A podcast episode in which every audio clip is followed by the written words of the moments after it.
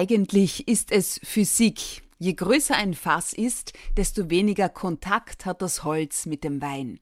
In großen Fässern wird der Wein zudem mit weniger Sauerstoff versorgt, sprich kleine Holzfässer beeinflussen Weine stärker als große Fässer. Das sogenannte Barrique ist mit Abstand das meist eingesetzte Fass und damit herzlich willkommen Franz Schrimpel, Barrique-Experte, Fassbindermeister und Obmann von Proholz Niederösterreich. Guten Tag. Alles Gute. Ich freue mich, dass ich bei euch bin. Über Wein. Holz und Barrique, die Kunst des Weinausbaus. Darüber unterhalten wir uns jetzt. Julia Schütze. Talk to me. Authentic, empathic, fair. Das sogenannte Barrique-Fass ist mit Abstand das meist eingesetzte Fass, wenn es um Wein und auch Champagner, Whisky, Bier und Rum geht. Franz Schrimpel, aus welchem Grund? Was macht das Barrikfass so besonders? Ja, wir sprechen hier von einem Eichenholzfass. Eiche hat äh, eine tolle Voraussetzung. Es besitzt Tannin, es besitzt verschiedene Lykosen und dadurch wird das Getränk, das es beinhaltet, positiv beeinflusst. Dazu muss aber die Kunst des Fassbinders äh, dazugehören die das Holz so behandeln und mit dem Toasting und mit den Feuern diese Geschmacksstoffe aus diesem Holz herauslocken können, so damit es auch wirkt und es positiv auf das Getränk dazu passt. Nun, Welche Geschmacksstoffe sind denn das speziell beim Eichenfass? Na, das sind Tannine. Das sind Tannine Holzzucker, die durch das Toasten, ich sage immer lieber ausfeuern oder erhitzen, an die Oberfläche kommen der Holzzucker tritt an die Oberfläche, karamellisiert und dann gehört das Holz sofort vom Feuer weg. Das ist wirklich die Kunst des Fassbinders. In diesem Moment, und dann bleibt dieser Holzzucker an der Oberfläche, der herrliche Töne hat, noch Schoko, noch Vanille, hauptsächlich Vanilletöne. Und diese Töne kommen dann mit dem Getränk, speziell mit dem Wein in Berührung. Und der Wein nimmt hier drei bis sechs Prozent von diesen herrlichen, süßlichen, angenehmen Geschmacksstoffen auf tut das äh, Ganze über ein Jahr, eineinhalb Jahre Lagerung, entsteht da eine Symbiose, eine wunderbare. Und das ist dann der Wein, den wir genießen, speziell in Rotwein, speziell in speziellen, gut ausgebauten Weinen. Hier wirkt es besonders äh, und hat große Vorzüge. Toasting und Dauben, das sind zwei Begriffe, die mit dem Barrique, das aus dem Französischen kommt und tatsächlich auch fast bedeutet, untrennbar verbunden sind. Was hat es mit diesen Dauben auf sich? Ja, äh, dieses, äh, die Zubereitung des Holzes ist schon eine eigene Spezialität. Ich selbst gehe schon seit Jahrzehnten, dazu mal auch mit meinem Vater und mit meinem Großvater in den Wald und wir suchen einmal nur besondere Eichenstämme aus. Es kann nicht jeder Eichenstamm dazu verwendet werden. Voraussetzung ist, dass einmal gerade wächst, dass wir ein bisschen ein Wissen haben über die Bodenstruktur. Es, es eignet sich hier steiniger, kalkiger Boden, besonders Kreideböden und sonstige, die, die schon diese feinen äh, Geschmacksstoffe aufnehmen. Es sollte nicht in, einen sehr, in einem Gebiet sein, das sehr wässrig ist, die Erde, wo mehr oder weniger ein schnelles Wachstum passiert. Äh, damit kommen Bitterstoffe rein. Also so ein langsames Wachstum sein des Holzes. Das weiß man aus Erfahrung, aus, aus jahrzehntelanger Erfahrung. Und diese Eichenstämme werden dann extra geschlägert und werden vorbereitet äh, für den Bau von Barrik. Nun, das Holz kommt ins Sägewerk, also ich habe eine Fassbinderei und ein Sägewerk. In unserem Sägewerk werden sie äh, besonders abgelenkt wir haben besonders darauf getrachtet, dass der, der Wuchs gerade ist, also kein Schräglauf ist, dass keine, keine Einschlüsse sind, sei es jetzt von einem Blickschlag, sei es jetzt ein, ein, ein Schlägerungsschaden. Und dann wird das Holz, gibt es wieder zwei Möglichkeiten. Wenn die Voraussetzung passt, dass es gerade wächst, kann man das Holz aufsägen. Das ist natürlich sparsamer der, von der Ausbeute her und man hat eine größere Ausbeute, bezweckt aber dasselbe als wie gespalten. Äh, das Holz kann auch gespalten werden, das heißt über große Spalter, damit es den Riss so kriegt, äh, der gerade nach dem Wuchs des Holzes nachgibt.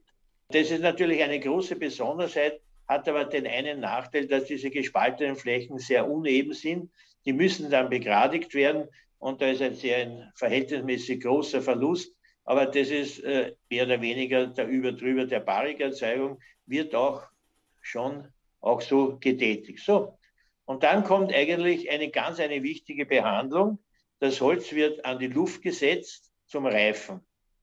Es sollte circa drei Jahre an der Luft sitzen, es sollte beregnet werden mit Sonnenschein, Wind, Kälte, alles was so dazugehört. Und wenn sehr trockenes Wetter ist, wird das Holz noch abgespritzt, permanent mit Wasser, damit die Poren ausgehen, damit sich diese Bitterstoffe, die noch vorhanden sind, im Holz lösen, damit das Holz besonders austrocknet. Und wenn das passiert ist nach drei Jahren, dann haben wir circa eine Feuchte, eine Holzfeuchte von 14 Prozent, 14 bis 15 Prozent. Dann ist es fertig und dann kann der Fassbinder beginnen, daraus ein Fass zu bauen. Das heißt, Dauben ist die Bezeichnung für die Herstellung von Holzfässern. Ja, genau. Ja. es, es muss, das ist ein ganz ein wichtiger Teil. Es muss das Holz genauso reifen, wie dann der Wein drinnen reift. Es muss an der Luft reifen. Mhm. Es muss ehrlich äh, sich ausdehnen können. Diese kleinen Kapillargänge, die das Holz äh, besitzt, die sehr schlecht trocknen, eben durch diese lange Zeit äh, machen sie auf und lassen diesen Bitterstoff weg und dann ist das optimal. Franz Schrimpel, wie hat oder wie konnte sich das ursprünglich relativ kleine Barrikfass vom reinen Transportgefäß zum Weinexport nach England zu dem Fass für den Ausbau von Wein und Co. entwickeln? Äh, da gibt es eine Geschichte, die schon hunderte Jahre alt ist. Die Engländer waren ja sehr stark vor einigen hundert Jahren in, in Frankreich und Bordeaux. Und die haben äh, ihre Weine dort auch noch, noch Übersee geschifft. Haben sie lange am Schiff geführt, bis sie dort angekommen sind. Und die Abnehmer waren nicht zufrieden damit, weil der Wein vielleicht nicht gepasst hat, egal wie auch immer. Sie mussten diese Weine wieder zurückfahren und müssen so eine lange Lagerung in diesem Transportfass in Kauf nehmen. Und wie der Wein dann wieder angekommen ist in Frankreich oder in England, dann war dieser Wein um eine Spur besser. Er hat diese Holztöne angenommen. Er hat äh, ganz, ganz, ganz einfach sich, er hat, ist gereift durch den Kontakt mit dem Sauerstoff. Das Holz atmet ja und damit ist auch der Reifeprozess viel schneller als in einem toten Körper.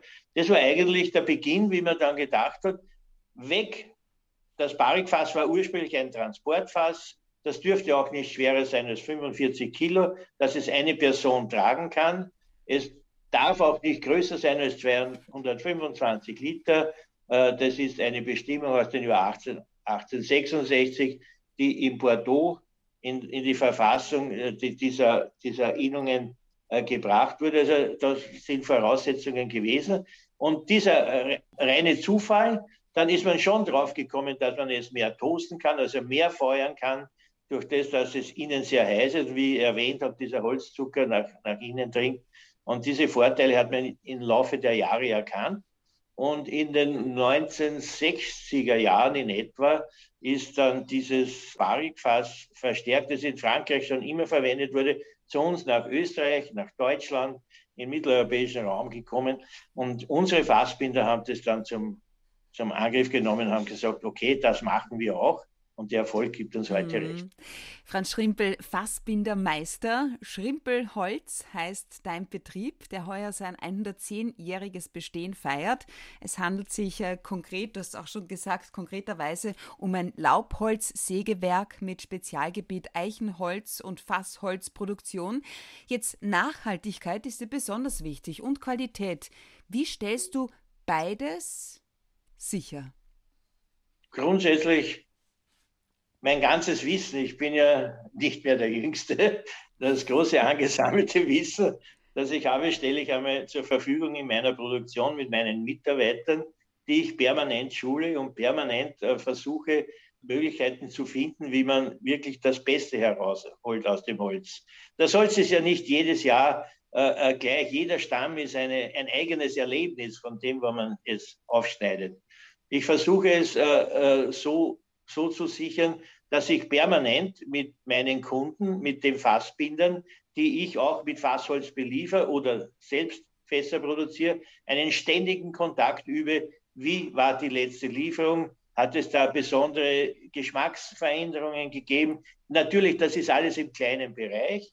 die Fassbinder oder wir haben natürlich mit den Weinhauern, mit den Winzern einen ganz einen engen Kontakt, um auszuloten, welches Holz von welcher äh, Gegend am besten passt für den seinen wiederum äh, meistens Rotweine, die auch wieder in verschiedenen Lagen wachsen. Also das ist ein Zusammenspiel von den Fassbindern zum Winzer hin und der Winzer wieder mit den Konsumenten dann den Kontakt übt. Wie schmeckt dir jetzt heuer dieser Wein, Super der in den besonderen Fässer gelagert wird, der ja. von dieser, das Holz von dieser Gegend kommt, wie, wie bei uns. Wir haben ja rundherum den, den Eichenwald von den größten mitteleuropäischen Eichenwald. Ich komme aus Hollerbrunn. Mhm. Äh, zur Seite, das heißt, vor meiner Haustür wächst das Holz und so passiert äh, dann äh, die besondere Qualität, die es dann gibt zum, für die Konsumenten zum Trinken. Du, aber darfst du jetzt einfach, weil du sagst, der Ernstbrunner Wald ist ja einer der größten geschlossenen Eichenwälder Europas,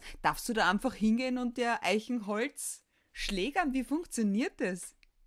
Naja, äh, wie du gesagt hast, unsere Firma ist 110 Jahre alt. Mhm. Die Forstbetriebe, äh, die hier ansässig sind, äh, pflegen wir schon seit 110 Jahren Kontakte. Wir kaufen ja meistens bei denselben äh, äh, Forstbetrieben ein, also fast bei allen, die vorhanden sind, plus den kleinen Bauernwäldern, die es noch gibt.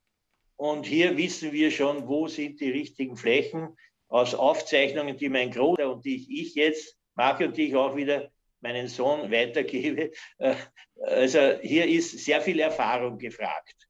Hier ist wirklich das Wissen, das sich in den Jahrzehnten angesammelt hat, gefragt, um keine Fehlschritte zu tätigen. Wir haben jetzt äh, Ende September, das ist an und für sich der Beginn der Kontaktaufnahme wieder mit den Forstbetrieben, ah. die wir sowieso pflegen.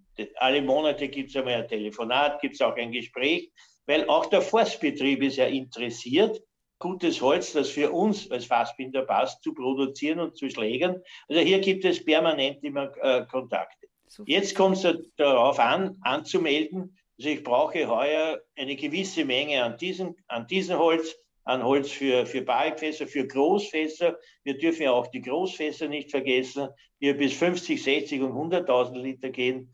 Da, da beginnt jetzt die Abstimmung. Jetzt beginnt mit dem beginnenden Laubfall, mit der Verfärbung des Laubes, äh, die Gänge durch den Wald. Ich gehe da mit den Förstern durch den Wald und wir schauen uns eventuell Bäume an, die für Fässer geeignet sind.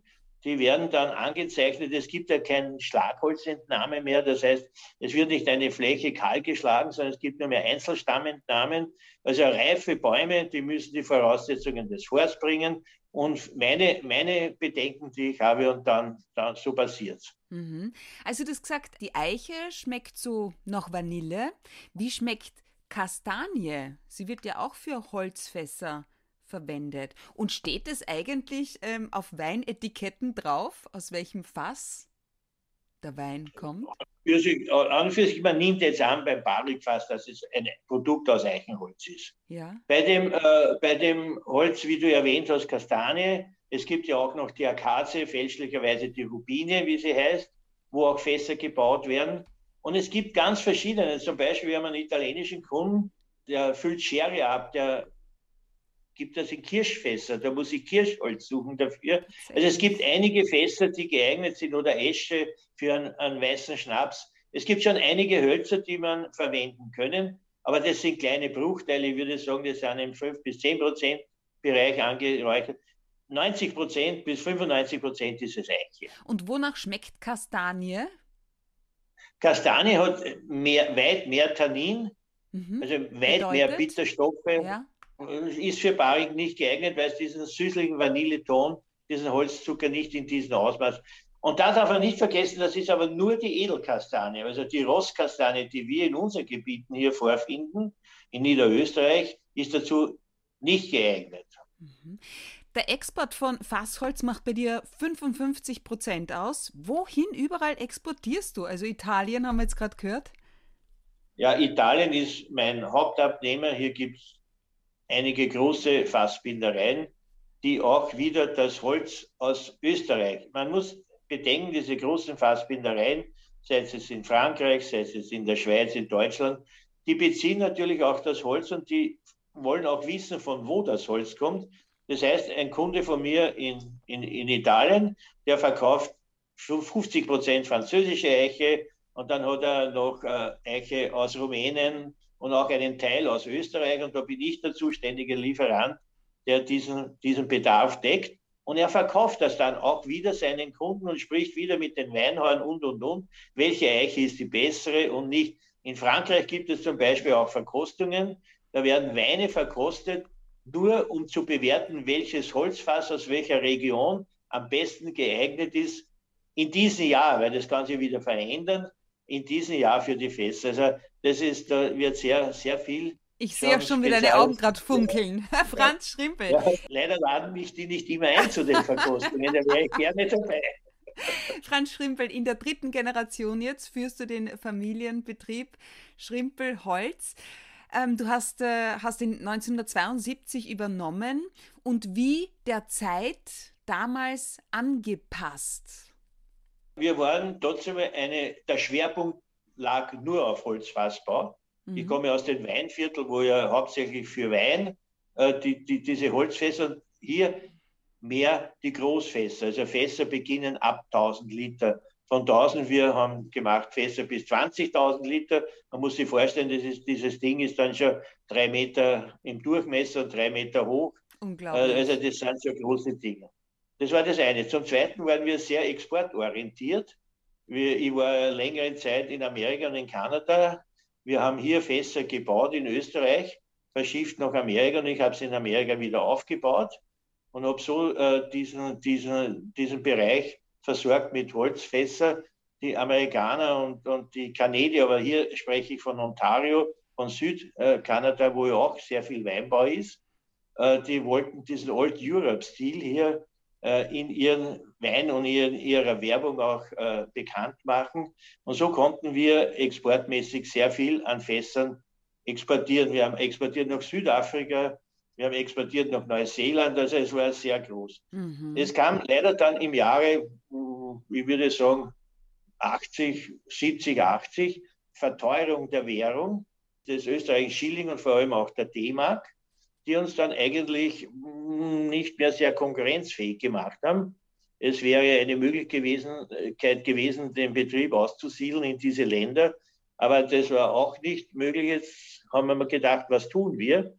Äh, es war gerade äh, das Eichenholz stark in Mode, auch im Möbelbau. Jetzt diese dunklen Möbel, ne? sind das, diese ja, extrem ja, dunklen ja, Möbel. Ja, ja, das war's.